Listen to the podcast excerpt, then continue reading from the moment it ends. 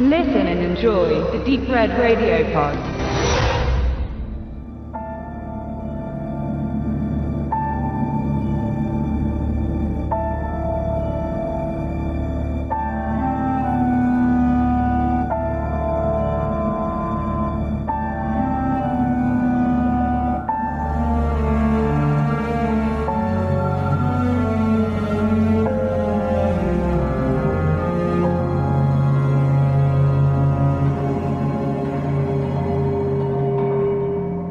Hallo liebe Hörerinnen und Hörer, ich sitze heute wieder mit Patrick da und wir besprechen Stephen Kings Dead Zone, verfilmt von David Cronenberg aus dem Jahr 1983.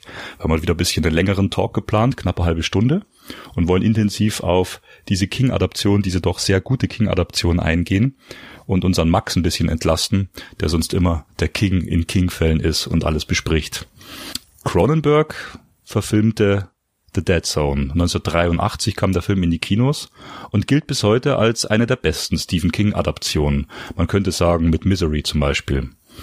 Zusammen mit dem Drehbuchautor Jeffrey Bohm, den man unter anderem aus Lethal Weapon kennt, destillierte Cronenberg aus Kings umfangreichen Roman von über 500 Seiten die entscheidenden Punkte heraus und äh, die stets bei King vorkommende ausführliche Vorgeschichte. King hat ja in vielen Büchern, ob das S war oder andere Werke, immer ein komplettes äh, autobiografisches Universum um die Figuren gespannt und holt immer sehr weit aus. Das lässt natürlich Cronenberg im Rahmen solches zweistündigen Films weg.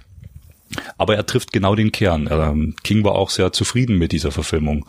Er hatte ja oft seine Zweifel, ob das Shining war von Kubrick, wo sie eben die Künstler komplett unterschieden. Aber hier war er sehr zufrieden. Und das Gesamtwerk äh, wird in dieser Leinwandversion nicht geschmälert. Jetzt wollen wir ein bisschen erzählen, wie wir das erste Mal auf den Film kamen, wir beide. Ich muss zugeben, das war immer einer von den Rand-Cronenbergs, eine Zeit lang. Der war immer überschattet von den anderen Werken. Und das war für mich immer so ein Geheimtipp. Und ich habe ihn vor vielen Jahren dann mal im Fernsehen gesehen. Wie war das denn bei dir, Patrick? Ja, hallo, liebe Hörer. Bei mir war es ähm, so, äh, Cronenbergs äh, kannte ich natürlich schon ähm, bislang äh, vor diesen Filmen ungefähr zehn Stück. Natürlich die bekanntesten halt, äh, die Brut, Videodrome, Scanners, äh, Naked Lunch und so weiter, auch, auch seine Frühwerke.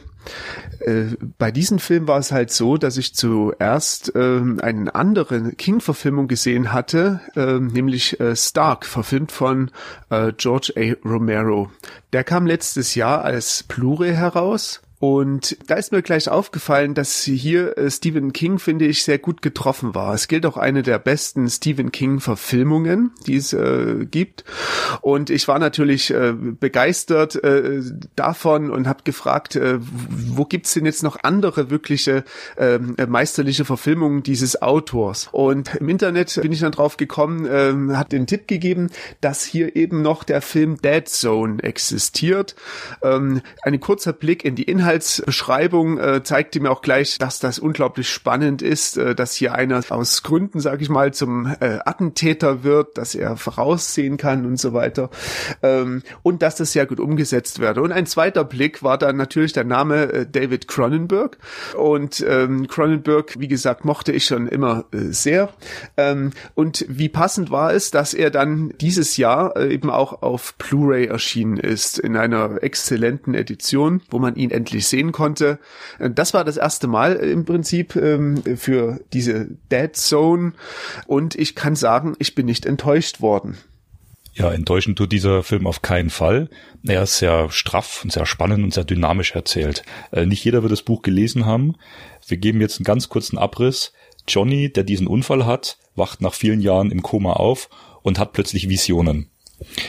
King, wie gesagt, weitet das im Buch weiter aus. Er erzählt die komplette Vorgeschichte, er führt tiefer in Castle Rock rein. Das braucht Cronenberg nicht.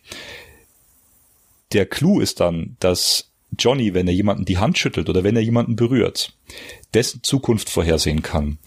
Und warum eigentlich der Untertitel Dead Zone das Attentat dann besteht, das ist eigentlich eigentlich will ich bloß der finale Moment. Also man, ich könnte diesen Film auch gerne Johnny Smith nennen, weil es eigentlich die ganze Zeit um ihn geht. Äh, er schüttelt dann einem angehenden äh, Senator, der irgendwann Präsident werden will, das ist sein Ziel. Und zwar ist es Greg Stilson, gespielt von Martin Sheen, den wir aus Apocalypse Now und vielen anderen Filmen kennen. Ähm, mit ihm kommt er kurz in Kontakt, nämlich über, über die Nebenrolle von Anthony Serby gespielt, weil er auf dessen Sohn aufpassen soll. Und schüttelt ihm die Hand. Das ist kurz vor Schluss. Und in dieser Vision entsteht ein Attentat von globalem Ausmaß, nämlich wenn Greg Stilson an die Macht kommt als US-Präsident, wird er derjenige sein, der auf den Knopf drückt und den dritten Weltkrieg verursacht. Das ist eine Geschichte, die entspinnt sich im Film und im Buch erst ganz zum Schluss, hat aber diesen deutschen Untertitel Das Attentat von The Dead Zone immer mitgeprägt. Das bloß mal so zur Story-Einordnung. Aber der Film ist, ist kein Actionfilm und es geht nicht um ein Attentat, das irgendwie in der Mitte des Films passiert. Es geht um die Visionen von Johnny und um das äh, einziehende, einfühlsame Spiel von Christopher Walken, der hier wieder seine ganze Bandbreite zeigt. Ja. Es ist ein sehr unheimlicher Film und ein sehr spannender Film. Und was mir an dem Film bis heute eben gefällt, dass es doch für Cronenberg auch ein sehr zurückhaltender, ein sehr gefühlvoller Film ist. Ich will nicht sagen, dass seine anderen Filme nicht gefühlvoll sind, aber ich sag mal, in Scanners und Videodrome lässt das halt schon auch mal platzen. Also der Begriff Body Horror, also der Meister des Body Horror, dieses körperbetonten Kinos, hat er sich ja mit vielen Titeln äh, verdient gemacht. Das war schon bei Shivers der Fall und durchzieht auch so sein ganzes Werk, also bis zu Dead Ringers und auch in die 90er noch hinein. Ich finde äh, The Dead Zone und äh, gerade The Brood, bis auf den Schluss von The Brood, sind sehr zurückhaltende psychoanalytische Thriller. Und das hat mir gefallen, weil als ich Dead Zone sah, dann habe ich dieses, dieses Kammerspiel gesehen, dieses Stück spannendes Schauspielkino, das sich schön zurückhält und eine gekonnte Atmosphäre aufbaut. Ja, und es ist ein Film, den ich sehr gern sehe und der mir Freude macht, wenn ich ihn sehe, weil man ihm auf die stillen, auf die kleinen Momente schauen darf. Jetzt ist das Buch von Stephen King sehr ausführlich. Also Stephen King beschreibt darin zum ersten Mal äh, die Stadt Castle Rock. Das ist also der Beginn des Castle Rock Zyklus bei King und er nimmt sich sehr viel Zeit, auch gerade in der Dead Zone, dieses Umfeld zu beschreiben. Cronenberg ist zur Visualisierung dieser Hintergrundstory um Castle Rock nach Kanada gegangen, also sein Heimatland. Er konnte ja damals noch nicht so einfach in den Vereinigten Staaten drehen oder wollte das auch gar nicht. Und hat dort äh, eine Stadt gefunden, eine Gegend gefunden, die nahe seiner Heimatstadt war die so seine Aussage auch dieses äh, amerikanische Stephen King ländliche diese Gegend sehr gut widerspiegelt. Jetzt spielt diese Geschichte auch beim tiefsten Winter. Also es waren unglaublich tiefe Temperaturen, wo das gedreht wurde. Und das sieht man auch im Film. Das hat für mich auch ein schönes Erlebnis, wenn ich diesen Film sehe. Ich sehe diese echte Kälte. Na, die haben da bei Minusgraden gedreht. Du siehst den Atem, du siehst diesen gefrorenen Reif auf den Straßen. Das hat alles was bitterkaltes. Na, für die Kanadier ist das nichts Neues. Die sind das gewöhnt. Und es hat mir auch schon in The Brood sehr gut gefallen, wo diese Kinder in diesen roten Schneeanzügen durch diese vereiste Landschaft. Das sind ja lange kalte Winter dort wie durch Langschreiten. Es hat eine besondere Atmosphäre, es hat eine Atmosphäre von, von Eiseskälte, also auch von Grauen irgendwo, aber auch von äh, stillem Frieden, würde ich sagen. Weil so eine stille Schneelandschaft, da ist ja kein Lärm, da ist ja, das ist ja, ist ja nicht hitzig. Also das sind so die Gefühle, die ich beim Anschauen von Dead Zone habe. Ja, das geht mir natürlich genauso. Also, äh, weil du gerade die Brut erwähnt hast, da sieht man auch diese Szene, wo die Kinder auf der an der Autobahn oder an der Landstraße entlanglaufen in diesen weißen, wettergegerbten Landschaft. Und bei Dead Zone ist mir aufgefallen, ähm, dass äh, der Schnee hier natürlich auch, finde ich, eine große, eine große Rolle spielt. Erstmal, äh, man sagt zum Beispiel in Martial Arts Filmen, äh, dass der Schnee nie zufällig auftaucht. Denn äh, die Farbe Weiß ist in Japan die Farbe des Todes und der Trauer. Ich weiß nicht, ob das hier beabsichtigt war, aber wenn man diesen Hinweis vielleicht äh, nochmal äh, mit berücksichtigt, dann sieht man, ähm, dass es dem Film nochmal so eine zusätzliche Ebene gibt, also eine visuelle Ebene, ähm, die diesen, ähm, die diese Dead Zone sozusagen, also man weiß ja nicht, was, äh, was der Herr sozusagen äh, hat, richtig. Ähm, Im Roman wird es nochmal deutlicher, im Film wird es äh, offen gelassen, an, an was äh, Johnny hier leidet. Äh, das gibt dem Film eine äh, unglaublich Authentizität und ähm, jeder kann natürlich mitfühlen, jeder weiß, wie sich Schnee anfühlt, also man ist da sozusagen sofort dabei. Man ist Mir ist aber auch aufgefallen, ähm, dass in vielen Cronenberg-Filmen, gerade auch die Brut, ähm, äh, erlebt man diese Zeit, auch diese frühen 80er, unglaublich authentisch. Man hat also sowohl in die Brut als auch in äh, Dead Zone äh, Schmutz, man hat äh, ja Dreck, man hat diese diese verkommenen Häuser, man sieht diese Mülltonnen, es wirkt alles so echt. Und ähm, und das das mag ich wirklich sehr. Also man ist voll in der Zeit drin. Und das ist etwas anders als Neuverfilmung, die man vielleicht heute hat, wo alles so fast schon steril und hermetisch oder wenn dann irgendwelche Häuser gezeigt werden, zum Beispiel wie in dieser neuen S-Verfilmung, dann wirkt das alles wie auf dem Reißbrett ähm, für den Horror zusammengeschustert, aber nicht aus sich heraus, so völlig natürlich. Und bei Cronenberg hat man also äh, diese natürliche, ja, dieses Unbeschwerte, also die Handlung kommt so unbeschwert daher und man nimmt das auch völlig an. Und ähnlich ist es vielleicht auch wieder bei den Romanen von Stephen King. Bei Kings Romanen ist es halt immer so, ähm, er zeigt eigentlich äh, so ein großes Bild von, von den USA zum Beispiel. Man bekommt ein Gefühl, wie es dort, wie der Alltag abläuft und so weiter. Und das kippt dann auch schnell mal äh, nicht immer ins Übersinnliche. Das Übersinnliche kommt gar nicht so oft vor, wie man eigentlich denkt, aber in irgendwelche Extreme oder in, in, in ganz klare Emotionen. Und äh, wie Stefan jetzt eben auch schon gesagt hat, ähm, Cronenbergs Kino ist eben auch ein sehr emotionales Kino und äh, spätestens hier ab Dead Zone ist auch der Körperhorror hier auch ein bisschen zurückgetreten, dieser Body Horror äh, in den, aus dem ersten Film. Und er wendet sich auch sehr stark ähm, eben auch äh, Beziehungsgerüsten, Beziehungsthemen zu, wie auch dann seinen späteren Film äh, Die Fliege eben äh, gerade diese große Wirkung entfaltet aus ähm, aus dieser Liebesbeziehung, die eine der schönsten ist, die die, die Leinwand eigentlich ähm, äh, zu bieten hat. Genau, ich möchte auch noch Parallelen zu den anderen Filmen, gerade was Beziehungen angeht bei Cronenberg, also da ergänzen, bloß zu dem, was du gerade noch gesagt hast, dieses, äh, dieses Natürliche, dieses Unverstellte, dieses nicht künstliche, nicht sterile. Das war auch was, was Cronenberg im Making-of gesagt hat, äh, dadurch, dass er mit den Darstellern vor Ort sein konnte. Oder es war auch die äh, Produzentin Deborah Hill, die mit John Carpenter Halloween zusammen gedreht hatte. Die hat mit Cronenberg also The Dead Zone gedreht. Und sie sagt auch, ähm, dadurch, dass die Schauspieler nicht an künstlichen künstlichen Hollywood-Sets ähm, in diese Künstlichkeit eingepfercht sind, sondern das live vor Ort erleben, können sie sich besser entfalten. Wenn du den Darstellern alles gibst, was so authentisch wie möglich ist, also die Realität selber, kommen bessere Leistungen zustande. Und das hat auch Cronenberg bei diesem Film gesagt, dass alle Darsteller äh, bis ans Limit gegangen sind.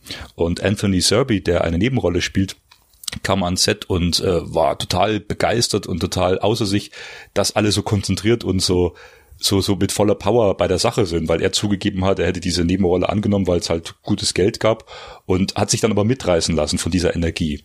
Also das nochmal auf den Bezug zu dieser Realität bei Cronenberg, was du auch angesprochen hattest. Und das mit dem Beziehungsfilm, was bei, wo du sagst, die Fliege ist einer der schönsten Beziehungsfilme. Also der, der Schnittpunkt vom frühen Body Horror Kino, sag ich mal, Shivers und Rabbit. Und dann kam Die Brut, der immer noch leider bis heute so ein bisschen untergeht, der also dieses frühe Horrorkino gesteckt wird. Gerade Die Brut ist der erste Film, wo Cronenberg aktuell privat seine eigene Trennung verarbeitet. Und ich finde, das spiegelt sich bis in Dead Zone rein. Äh, er legt großen Wert auf die Beziehung von Johnny Smith, gespielt von Christopher Walken, und Sarah. Äh, kurz zur Handlung. Die beiden sind ein Paar zu Beginn. Das ist auch bei King, also nach Kings Vorgeschichte mit dem Jugendzeitalter. Die sind ein Paar und dann werden sie lange getrennt. Also im Film sind das fünf Jahre. Also er hat einen schweren Autounfall, fällt ins Koma und wacht dann wieder auf. Und dann sagen seine Eltern, du warst tatsächlich fünf Jahre weg. Und in der Zeit hat äh, eben Sarah, gespielt von Brooke Adams, äh, eine andere Beziehung begonnen und äh, soweit ich weiß auch schon Kinder in die Welt gesetzt. Und das ist auch was ganz Subtiles, was ganz qualitativ gut ist, was Kronberg da einbaut, dass der Johnny einfach auch emotional zerrissen ist, dass er sagt, seine Liebe ist, hat halt nicht so lange auf ihn warten können und das macht ihn halt auch fix und fertig. Und dieses intensive Spiel kommt in dem Film auch sehr gut rüber.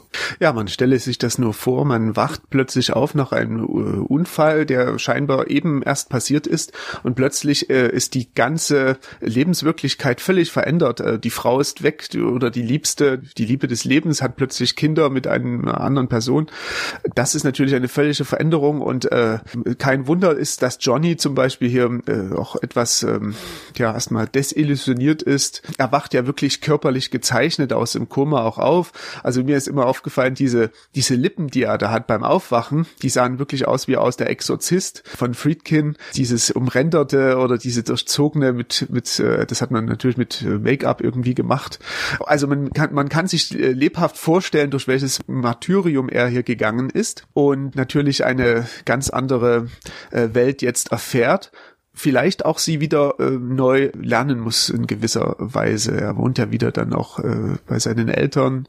Und er hat natürlich Hilfe dann von dem Arzt, den, der ihn betreut, gespielt von Herbert Lom, der hier nicht in einer Bösewichtsrolle erscheint, wie er sonst in vielen äh, zu erleben ist, äh, sondern ähm, in einer des fürsorglichen Therapeuten. Hier geht natürlich dann die Geschichte weiter. Es sind auch eigentlich, der Film besteht aus vielen kleinen Geschichten, die ganz geschickt zusammen verwoben sind.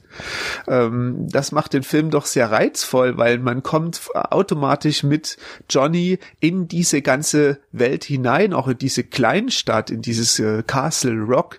Also man kommt sich manchmal schon vor, vor wie bei Twin Peaks. Irgendwo ist dann sozusagen ein Attentäter und so weiter. Man merkt, man hat fast schon das Gefühl, man kann äh, riechen, wie die Straßen dort, äh, wie, wie das alles so, äh, wie man das alles erleben kann man sieht so unglaublich viele Details. Das ist vielleicht hier auch äh, sehr schön zu sehen. Also bei, bei der Ausstatter hier ist mir aufgefallen, der hat das bis ins kleinste Detail so gut versehen und äh, auch das ist vielleicht wirklich das, auch was ihn auch mit dem Roman verbindet. Ähm, auch Stephen King macht das natürlich. Bei King spielt es die Rolle, welches Radio irgendwo läuft. Man hat äh, scheinbar banale Details, die da erwähnt werden. Und äh, auch hier ist es eben äh, bei Cronenberg. Das, was du mit der Ausstatterin angesprochen hast, das ist die Carol Spire und die mag ich persönlich ah, ja. sehr gern. Die hat äh, bei für Cronenberg hat die ein paar Filme gestaltet. Ich glaube auch diesen relativ unbekannten, aber sehr guten Spider mit Ralph Fiennes von 2002 der ja auch fast nur in einem Haus spielt, weil er nicht Klaustrophobie, sondern er geht nicht aus dem Haus raus. Und das ist hier auch in äh, The Dead Zone. Es gibt eine Stelle, wie du sagst, diese Mikrokosmos, Castle Rock. Äh, Christopher Walken kommt mit dem Polizeibeamten, eine Nebenrolle, die wir kurz erwähnen wollen, das ist gespielt von Tom Skerritt, der im ersten Alien den Captain spielt und dann eben stirbt, bekannterweise. Ähm, die gehen zusammen, oder der Polizeikommissar besucht die Mutter des vermeintlichen Mörders, weil ja Johnny durch seine Visionen sehen kann, was passiert ist. Und sie kommen in dieses Haus rein. Und dieses Haus ist ganz auffällig in diesem erdfarbenen, fast schon organisch gestalteten. Überall ist die Tapete zerrissen. Äh, an jedem Ende von diesem Haus gibt's Gegenstände. Also dieses Haus lebt. So und das ist typisch Carol Spire, dass sie dieses, ich sage immer gern organisches äh, Setdesign betreibt. Sie hat auch bei Guillermo del Toro hat sie äh, viele Filme mitgestaltet wo dieses kreatürliche Design ja auch eine wichtige Rolle spielt. Also das ist mir auch aufgefallen, wie du sagst, es gibt so Etappen, kleine Geschichten und es gab diese Szene und auf einmal sind die im Haus. Das sticht auch so aus dem Film so ein bisschen raus. Trägt aber dazu bei, dass man tiefer in diesem, dieses Universum noch eingezogen wird, genau. Auf jeden Fall, aber das Haus spielt auch, also das Haus des Mörders, würde ich jetzt sagen, das grenzt sich auch visuell völlig von dem Restfilm ab. Während der Großteil des Filmes ja relativ natürlich ausgeleuchtet ist, bricht dieses sofort äh, äh, um in eine Beleuchtung, man, man wähnt sich fast in einen Mario Bava Film, es wird wirklich grellgrün, es sind solche ganz seltsamen Farben da drin. Ähm, und man merkt sofort auch eben, hier kommen wir in ein sehr merkwürdiges Reich hinein, äh, es sind seltsame Spielzeuge stehen da oben, also es ist schon ein bisschen creepy, würde man sagen. Äh, und das mag ich eigentlich doch sehr, weil Cronenberg ja immer relativ nüchtern inszeniert, aber das macht ja auch ähnlich auch George A. Romero, der, sage ich mal, die dies, das Geschehen so einfach so mit der Kamera einfängt, irgendwie so auf äh, Brust- oder Augenhöhe und dann ähm, vielleicht nochmal in äh, drastischen Szenen noch bisschen äh, das intensiviert. Aber Cronenberg macht es ähnlich, aber bei ihm ist es doch sehr kalkuliert, so eine kalkulierte Natürlichkeit, würde ich sagen. Und in bestimmten Szenen ist die Kamera einfach unglaublich. Also wir haben zum Beispiel die eine Szene, als Johnny mit den beiden Polizisten dort durch diesen Tunnel geht, wo die Kamera von oben herunterfährt fährt und man hat äh, diese langen Schatten, man hat äh, diese weiß erleuchteten Steine in diesem Tunnel.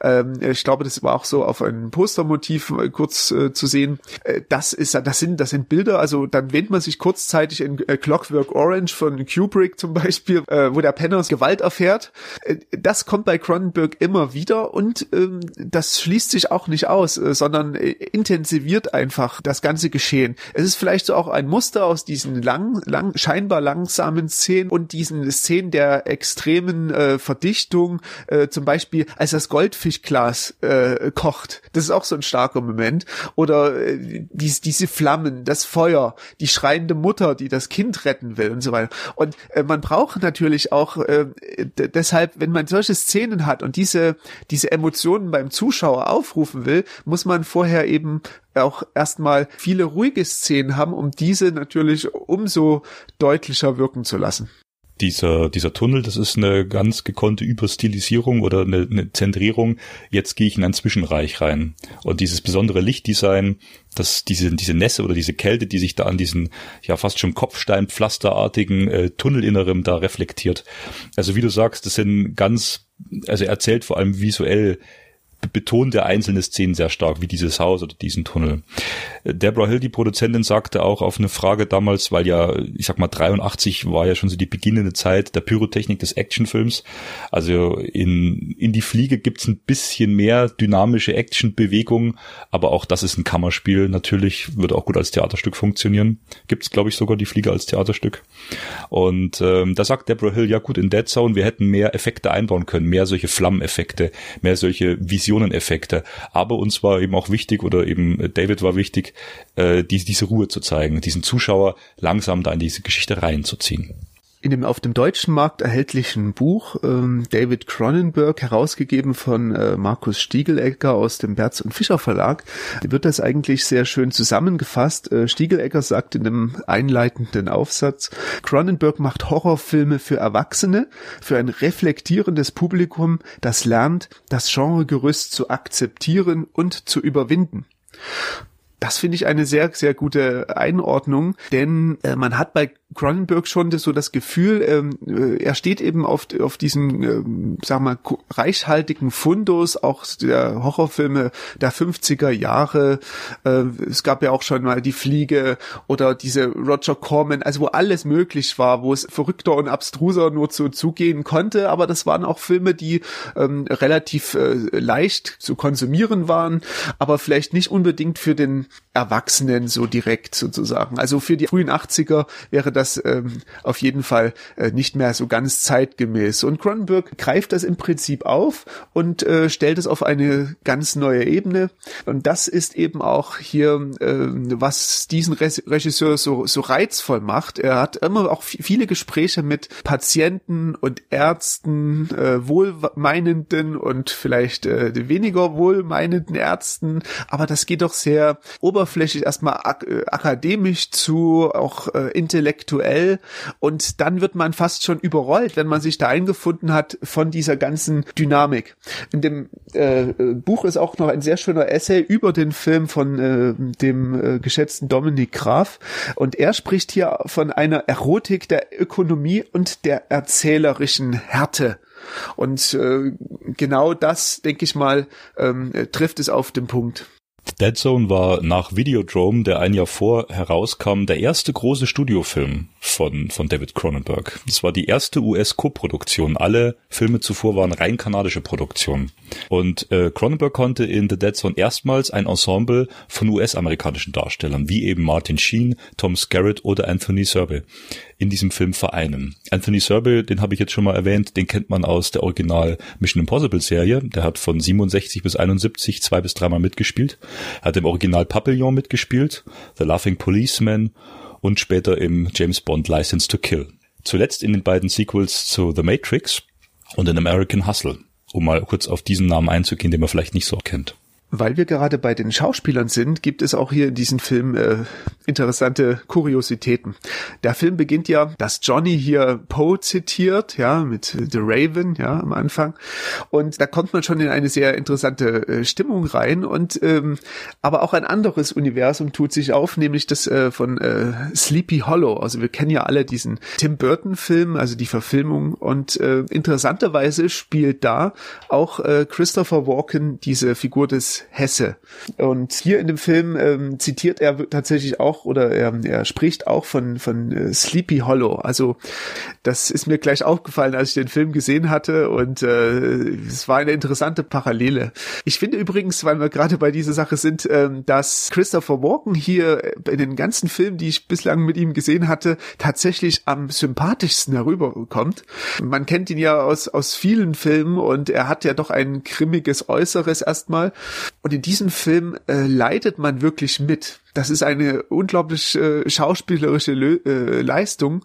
Also das hat mir äh, wirklich sehr gut gefallen. Man äh, ist sofort äh, auf der Seite auch von Johnny und er durchleidet ja wirklich hier die diese ganzen Erfahrungen, die er macht. Er muss in dem brennenden Bett auch selbst liegen und er ist unter Wasser und ähm, also es ist wirklich eine unglaubliche Tortur, die er hier erlebt.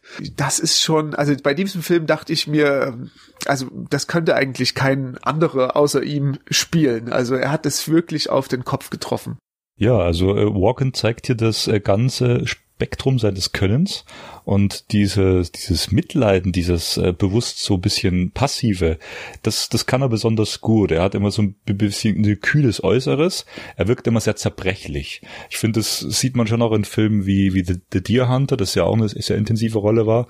Oder, oder später. Er kommt immer als dieser sakal blasse Typ rüber. Ist diese, diese Eiseskälte. Aber hier ist wirklich die Bandbreite sehr groß und wie du sagst, äh, dieser Wechsel auch zwischen, zwischen Sympathie, Empathie, Mitleid, diese ganzen Gefühle, das ist hier schon sehr stark ausgeprägt, ja. Wir hatten ja am Anfang des Podcasts äh, kurz erwähnt, dass äh, Herbert Lom mitspielte und einfach untypisch äh, auch äh, gecastet wird, eben nicht der Bösewicht, sondern der Arzt. Und etwas ähnliches ist eben auch in der Rolle äh, Craig Stilston zu sehen, gespielt von Martin Sheen, ähm, der hier wirklich einen ja knallharten Populisten, würde ich einfach mal sagen, spielt. Auch äh, ganz ungewöhnlich und auch sehr negativ rüberkommt. Also auch wieder eine ganz untypische Besetzung. Das macht Martin Sheen natürlich grandios grandios. Also man fühlt sich dann teilweise schon in die eigene Zeit etwas äh, äh, versetzt, wo auch manche Politiker doch äh, sehr auf der Klaviatur der Befindlichkeiten spielen, einfach um äh, politische Ziele zu erreichen. Und äh, wenn alle klatschen, fühlt sich das natürlich gut an und dann äh, geht man auch in diese Richtung. Aber in der damaligen Zeit, als äh, Dead Zone rauskam oder gedreht worden ist, also 1983, 1984, hatte dann seine ersten Preise Preise bekommen, äh, war auch die Zeit eines anderen großen Politikers, eines großen Charmeurs, auch eines Schauspielers, nämlich Ronald Reagan war dran. Er wurde 1984 wiedergewählt und ähm, wir wissen ja heute, dass äh, Reagan im Prinzip ähm, ganz äh, geschickt sozusagen auch ähm, das äh, Ende des Kalten Krieges eingeläutet hat. Man könnte erstmal vermuten, ja, das hat er alles mit äh, Kalkül und so weiter, aber er hat auch sehr viel Glück gehabt. Wie Reagan getickt hat, das äh, sei vielleicht mal an einer kleinen Anekdote geschildert.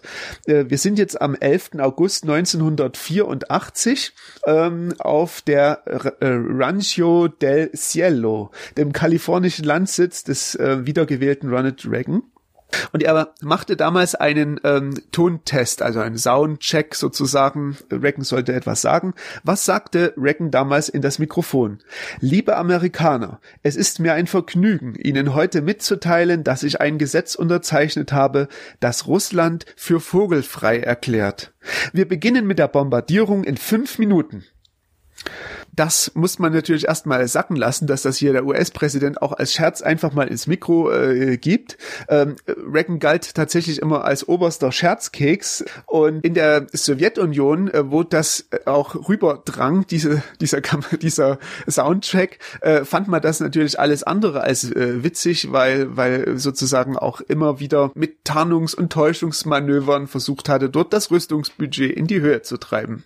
Äh, in dieser Situation also eines Präsidenten. Der äh, Reagan hatte auch nicht so viel Angst vor Atomwaffen und so weiter. Er war relativ unbekümmert. Äh, befinden wir uns also als äh, Cronenberg The Dead Zone verfilmt und ich kann mir nur vorstellen, wie das damals auf die Zuschauer auch gewirkt haben muss, die hier diesen äh, durchgetretenen äh, Craig Stillston in dieser Vision, muss man sagen, gesehen haben. Äh, in dieser Zeit, dieser unglaublich aufgeladenen Zeit des Kalten Krieges, wo, muss man ja wirklich sagen, wirklich die Bomben auf beiden Seiten ähm, äh, geladen waren und es jederzeit zur Eskalation hätte kommen können. Und ähm, also das macht diesen Film eben auch so so unglaublich wichtig und intensiv. Es ist einfach schön, dass wir halt heute diese diesen Blick auch in diese frühen 80er dadurch äh, miterleben können, ein wenig. Ja, sehr schön gesprochen. Und was wir jetzt noch gar nicht erwähnt haben, was wir jetzt auch bloß erwähnen, anreißen und dann ist auch Schluss, äh, dass ja Stephen King selber seine Geschichte Dead Zone nach äh, Vorbildern der Vergangenheit gestaltet hat. Dazu sagen wir jetzt nichts mehr. Das könnt ihr euch nämlich auf dieser schönen Edition in seinem langen Interview, das geht dreiviertel Stunde, da wurde er vor wenigen Jahren, das ist relativ aktuell, lange interviewt, eben zu The Dead Song. Das war beim Robert F. Kennedy Center in den USA. Und diese Edition von Koch Media, ich darf dezent anmerken, dass uns nur die Checkdisk geschickt wurde und wir so brav waren und haben uns dieses Bonusmaterial selber zugelegt. Beim nächsten Mal kriegen wir ja vielleicht dann fertige Produkte. Ähm, ja, die ist wirklich gut. Es gibt den Hauptfilm auf Blu-ray und DVD und auf einer extra DVD gibt's ja schon so knapp zwei Stunden an Extras. Da gibt's eben dieses Interview mit King, 48 Minuten. Es gibt äh, Interviews mit Cronenberg, mit Deborah Hill, mit Martin Sheen, mit den Mitwirkenden des Films.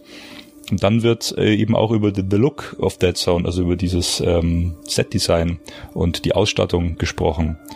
Und äh, weitere Extras. Also, wenn ihr die noch nicht habt, holt euch die für alle Stephen King und Cronenberg-Fans. Da kommt ihr nicht drum rum. Und jetzt entlassen wir euch aus unserem zweigeteilten King Cronenberg Podcast. Danke dir, Patrick. Danke. Bis, bis zum nächsten Mal.